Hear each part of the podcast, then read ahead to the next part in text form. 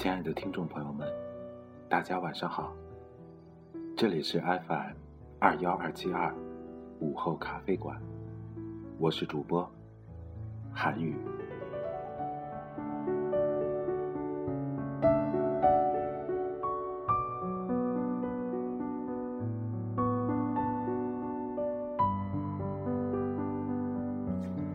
在今天，韩语继续为您带来柴静的《看见》第五章。我们终将浑然难分，像水溶于水中。下半部分。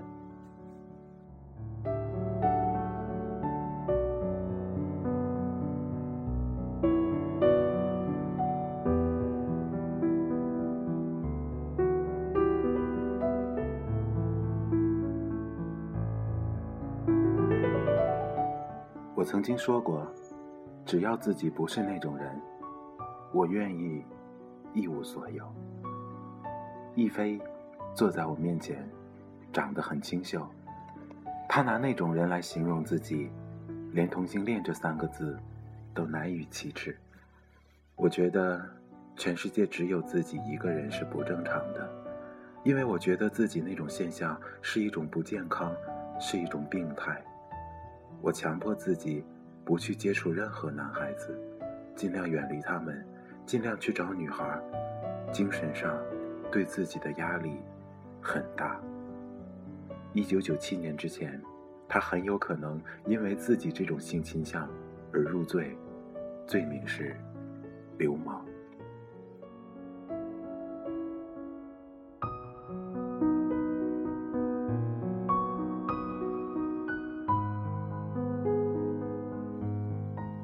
同性恋是先天基因决定的，几十种灵长类动物里面也观察到了同性之间的性行为，在灵长类动物里还观察到了依恋现象。人类的依恋现象，在某种程度我们就称之为爱情。张北川说，两千零一年，在第二版的中国精神障碍分类与诊断标准上，已经不再将同性恋者称之为精神病人，但。同性恋还是被归于性心理障碍的条目下。一菲拿着家里给他学钢琴的钱，去看了心理医生，接受治疗。就像库布里克的电影《发条城》，一个人被强制性的唤起欲望，同时用药物催吐或者电击的方式，让你感到疼痛、口渴、恶心。这是健康人类的有机组织。正在对破坏规则的恶势力做出反应，你正在被改造的精神健全，身体健康。电影里，穿着一尘不染白大褂的医生这样解释。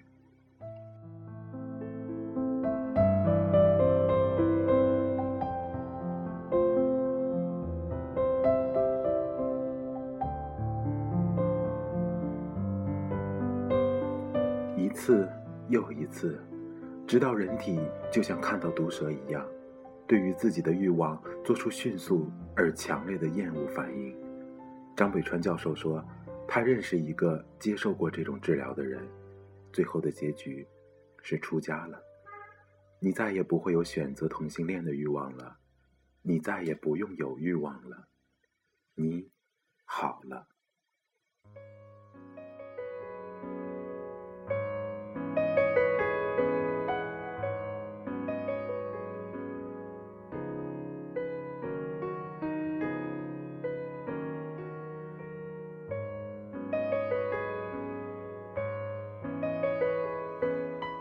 他们坐在我对面，手拉着手，十指紧扣。我没见过这样的场景，稍微有些错愕。看的时间稍长了一点儿，心里微微的不适感就没有了。我问的第一个问题是：你们怎么形容你们之间的关系？爱情。他们毫不犹豫。他们当中更活泼、更爱笑的那个说：“每次看到婚礼的花车开过，我都会祝福他们。”希望我将来也能这样。当下对他们来说，这只能是幻想。他们中的绝大多数最终会选择与异性结婚，成家立业。我们采访了一位妻子，九年的婚姻，生育了儿女，但丈夫却从来不和她亲热。她说：“我觉得他挺怪的，怪在哪儿？他从来没有吻过我。比如，你想跟他亲密的时候，你表达出来，他会有什么反应？我觉得他经常很本能地把身体蜷成一团，很害怕、很厌恶的那种样子。厌恶。”他的妻子凄凉一笑，对，厌恶。我停了一会儿，就问道：“那你当时？”我挺自卑的，就是觉得自己没有吸引力吧。从孩子三岁的时候，我就看心理医生了。她的丈夫说：“等你到了五十岁，成为了性冷淡，就好了。”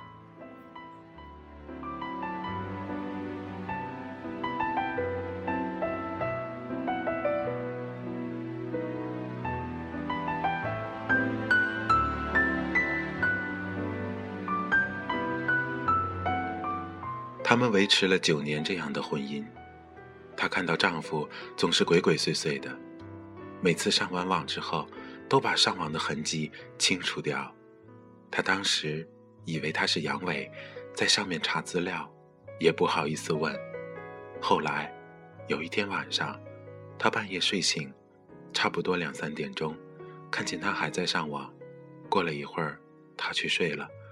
她把电脑打开一看。发现上面全是同性恋的网站，他闭了一下眼睛，那一瞬间，我知道，他百分百就是了。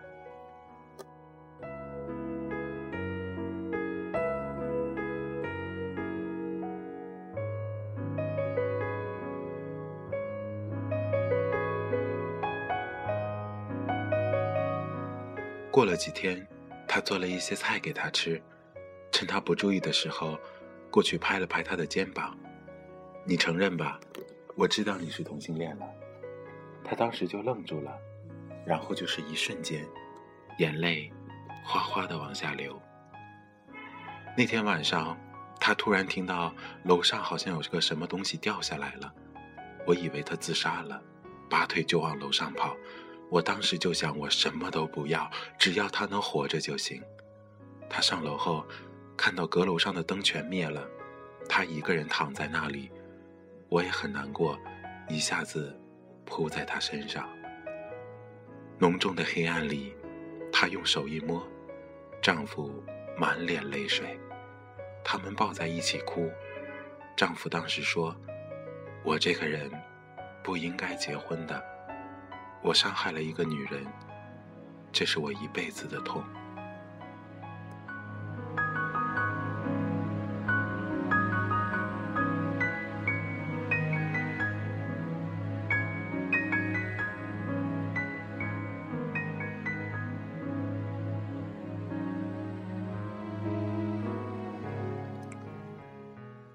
妻子说：“我恨他，但我也很可怜他。”我说：“从你的描述中，你丈夫内心的经历，他过得也一定很痛苦。”他说：“他每天都在伪装，每次我跟他一块参加什么应酬，他都拼命的给大家讲黄色的笑话，给大家造成感觉这个人很黄、很好色。他每天都很累。”不停的在伪装自己。我问过一菲：“你们为什么还要跟女性结婚？”她说：“有个朋友说过，我父母宁愿相信河水倒流，也不相信有同性恋这事情存在。”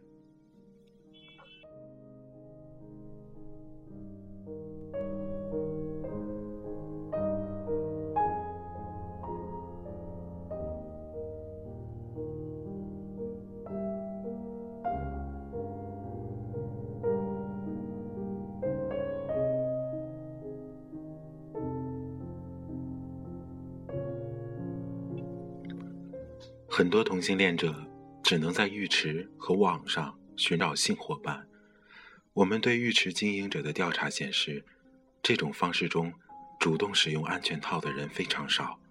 一个提供性服务的男性性工作者说，很多时候一天他大概要与四五个人有接触，大部分的顾客都有婚姻。在这种状况下，如果他们从这个群体中感染了疾病，那就意味着，他说，那就意味着，这种疾病会传染给他的家人。大卫就是发生第一次性关系后感染了艾滋病的。你为什么不用安全套呢？我问他。我连安全套都没见过，大卫说。他在做爱前像每个稚嫩的孩子一样，我以为只是亲吻，还有拥抱。他鼓起勇气，可声音却小小的。没有人告诉他们什么是安全，怎样避免危险。其实，就算他知道，他说他也不敢把安全套带在身边，怕别人发现。安全套对国人来说意味着性，而不是安全。公开同性恋身份的北京电影学院老师崔子恩这样说过。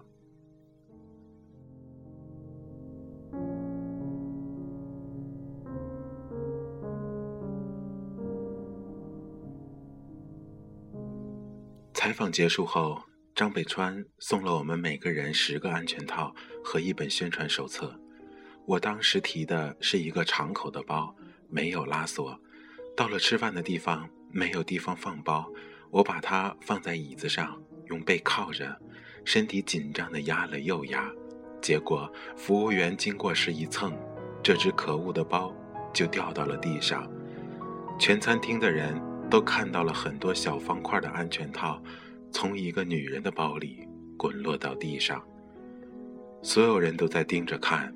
张北川俯下身子，一只一只的慢慢把它们捡起来，就好像他捡的不过是根筷子。我问张北川：“我们的社会为什么不肯接纳同性恋者呢？”他说：“因为我们的文化里把生育当做性的目的，把无知当做纯洁。”把愚昧当做德行，把偏见当做原则。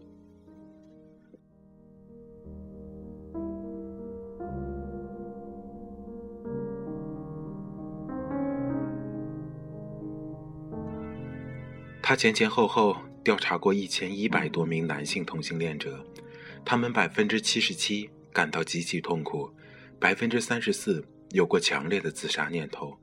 百分之十自杀未遂，百分之三十八的人受到过侮辱、性骚扰、殴打、敲诈勒索、批判和处分。每年自杀的那些同性恋者，他们就是生理上的艾滋病患者，心理上的绝症患者。这个绝症是谁给他的？不是艾滋病毒，是社会。我问：有一些东西对同性恋者来说？比生命还重要，是吗？对，是什么？爱情、自由、公开表达身份的空间、空气。假如不能提供呢？不能够提供，这种压制、这种痛苦、绝望就会一直持续下去，就成为社会的一个永远解决不了的问题。拍摄的时候，男同事们都很敬业。对采访对象很客气，但与往常不同的是，一句话不多说。吃饭的时候，一句议论都没有。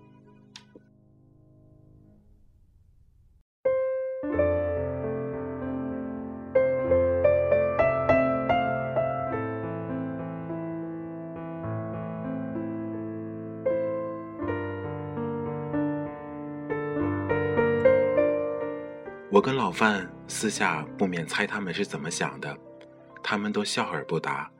小红说，当年遇到过一个同性恋骚扰，那个感觉，他这样的老好人也皱了下眉头。我说我在电台工作时，同事说对面的人总拿望远镜看我，一抬头，那人从对面的窗口闪开了。我下楼吃饭，又是这个人，闪到花丛背后，是个短发女人。我也有些不适感，不是因为她是女性，而是被偷窥。一个人对于性和爱的态度，不在于男男、女女，还是男女之间，只在于这个人的本身。我采访那对男性情侣的时候，他们俩一直手握着手，谈了很久。余光中看到小红和老范正在传纸条，我以为他们是反感这两个人，听不下去采访。后来，他把小纸条抄在电脑里，发了给我。老范说：“你现在怎么理解男同性恋呢？”小红说：“我不相信快感之于同性和异性之间有什么差异，其实欲望都是一样的。”老范说：“我和柴静昨天晚上还讨论来着，但有一点仍然是坚持的，性应该是有美感的。”过于放纵与挥霍，多少会让人觉得有些亵渎。完全脱离了爱，岂不是又退化，成为了动物？小红说：“同意你们的观点，当饥渴都解决不了，又何谈精神上的失意呢？归根结底，没有一个宽容的制度可以容纳五光十色的生存状态，让人自由的相爱，越自由越纯洁。”录制节目时。大伟坚持要以本来面目面对镜头，这让我很意外。我们习惯用隐身的方式来保护这样的采访对象，他们是同性恋，也是艾滋病患者。我认为，他们需要保护。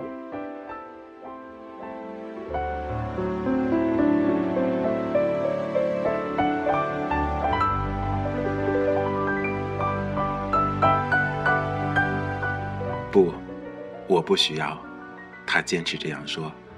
你为什么要这样做呢？我认为他太年轻。你知道这样做自己会付出什么代价吗？知道，他很肯定。那你为什么一定不用保护性的画面处理呢？他的眼睛直视镜头，笑容爽朗。因为我想告诉大家，我是个同性恋，我想和每个人快乐的生活，我想得到真爱。是啊，这并不无耻。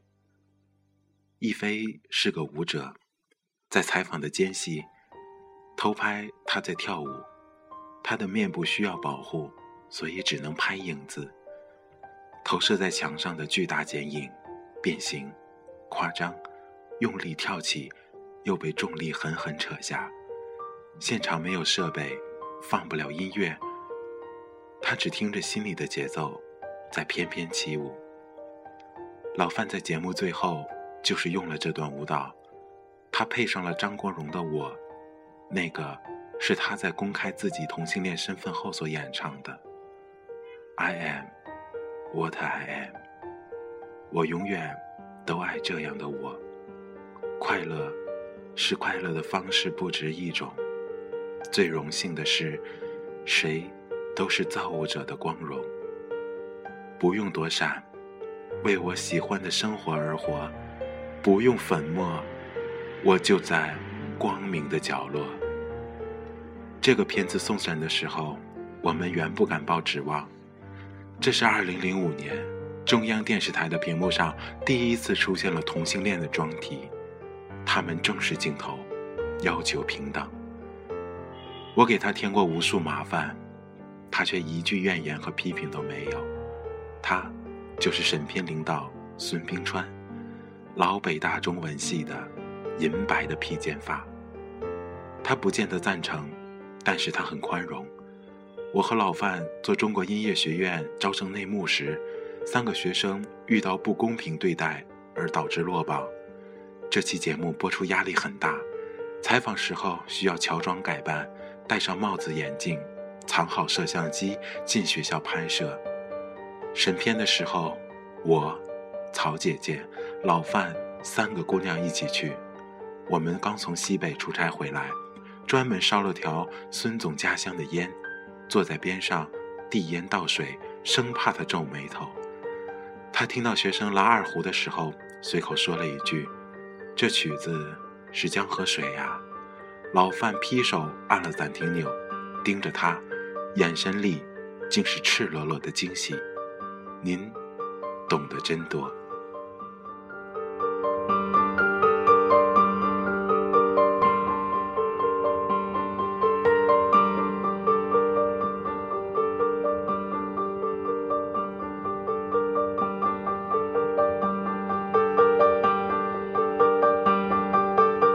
其实他早已看出我们的用意莞尔一笑。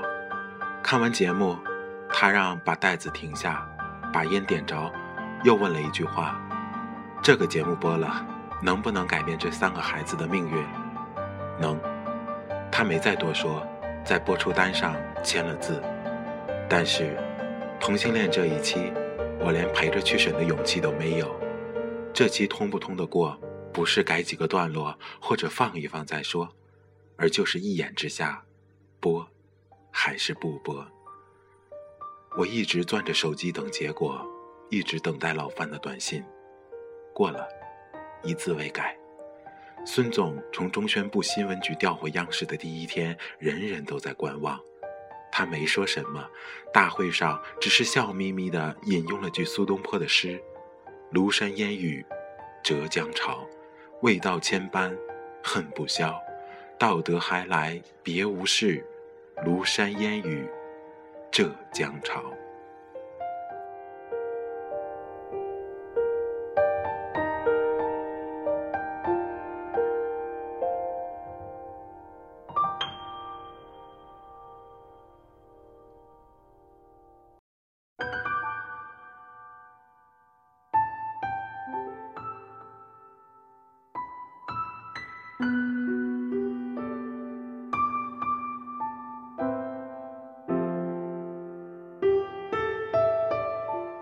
他退休的时候，我还在留言本上写上了这首诗，还给了他。我和赵铁林很长时间没有联系，有天朋友说，才知道二零零九年他已经去世了。我半天说不出话来。当年他递给过我一张名片，名字上有个黑框，别人问，他就笑着说：“我死过很多次了。”他说：“生死寻常之事。”赵铁林出生在战场上，寄养在乡下。文革中，母亲被杀，他去矿山挖矿。从北航毕业后，做生意失败，在海南租处就是三陪女住的地方。一开始也有些文人心理，想找个李香君或者杜十娘一类的人物来满足旧风尘的愿望。后来发现，根本没那回事儿，老老实实的给他们拍了张美人照。一张二十块钱，养活自己。他们知道我是记者，我靠拍照片吃饭，他们靠青春吃饭。你也别指责我，我也不指责你，能做到这样就行。我如实的告诉了他们我的目的，这对他们来说就是尊重。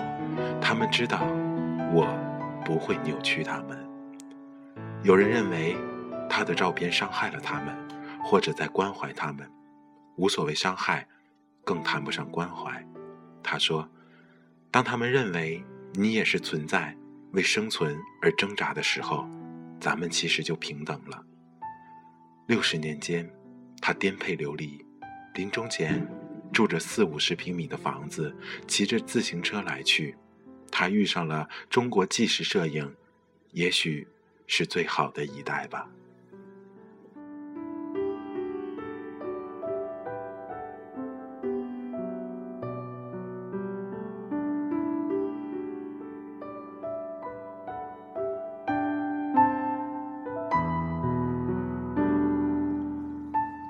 自己也知道，选择了这条路，就是选择了贫困。看到他临终前的照片，我心里久久不能平静。他像他拍摄的人物一样，承受着命运施加于自己的一切，不粉饰，也不需要虚浮的怜悯。生和死，苦难和苍老，都蕴含在每一个人的体内。总有一天，我们也会与他们。不期而遇，我们终将浑然难分，就像水溶于水中。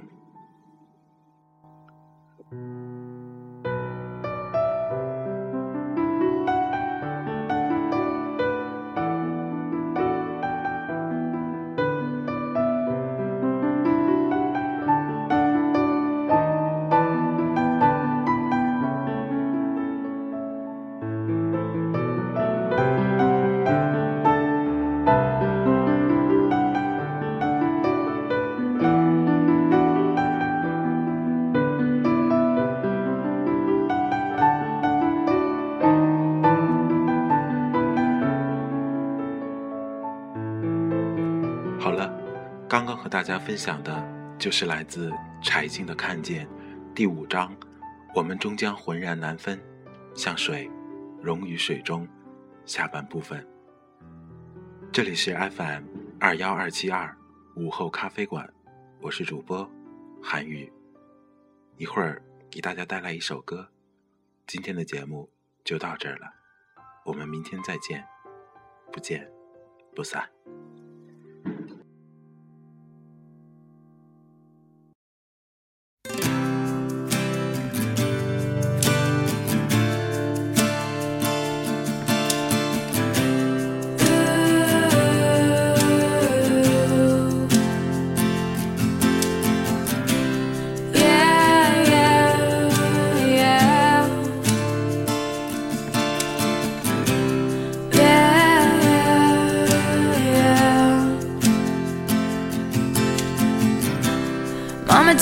This badge off of me.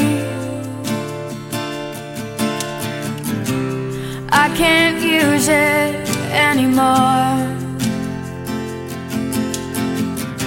It's getting dark, too dark to see.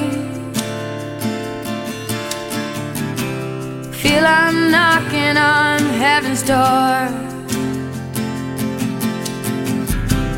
Knock, knock, knocking on heaven's door. Knock, knock, knocking on heaven's door. Knock, knock, knocking on heaven's door. Knock, knock, knocking on heaven's door. Mama put my guns in the ground. I can't shoot them anymore. That long black cloud is coming down. I feel like I'm knocking on heaven's door. Knock, knock, knocking on heaven's door. Knock, knock, knocking on heaven's door. Knock, knock, knocking on heaven's door. Yeah, yeah. Knock, knock, knocking on heaven's door.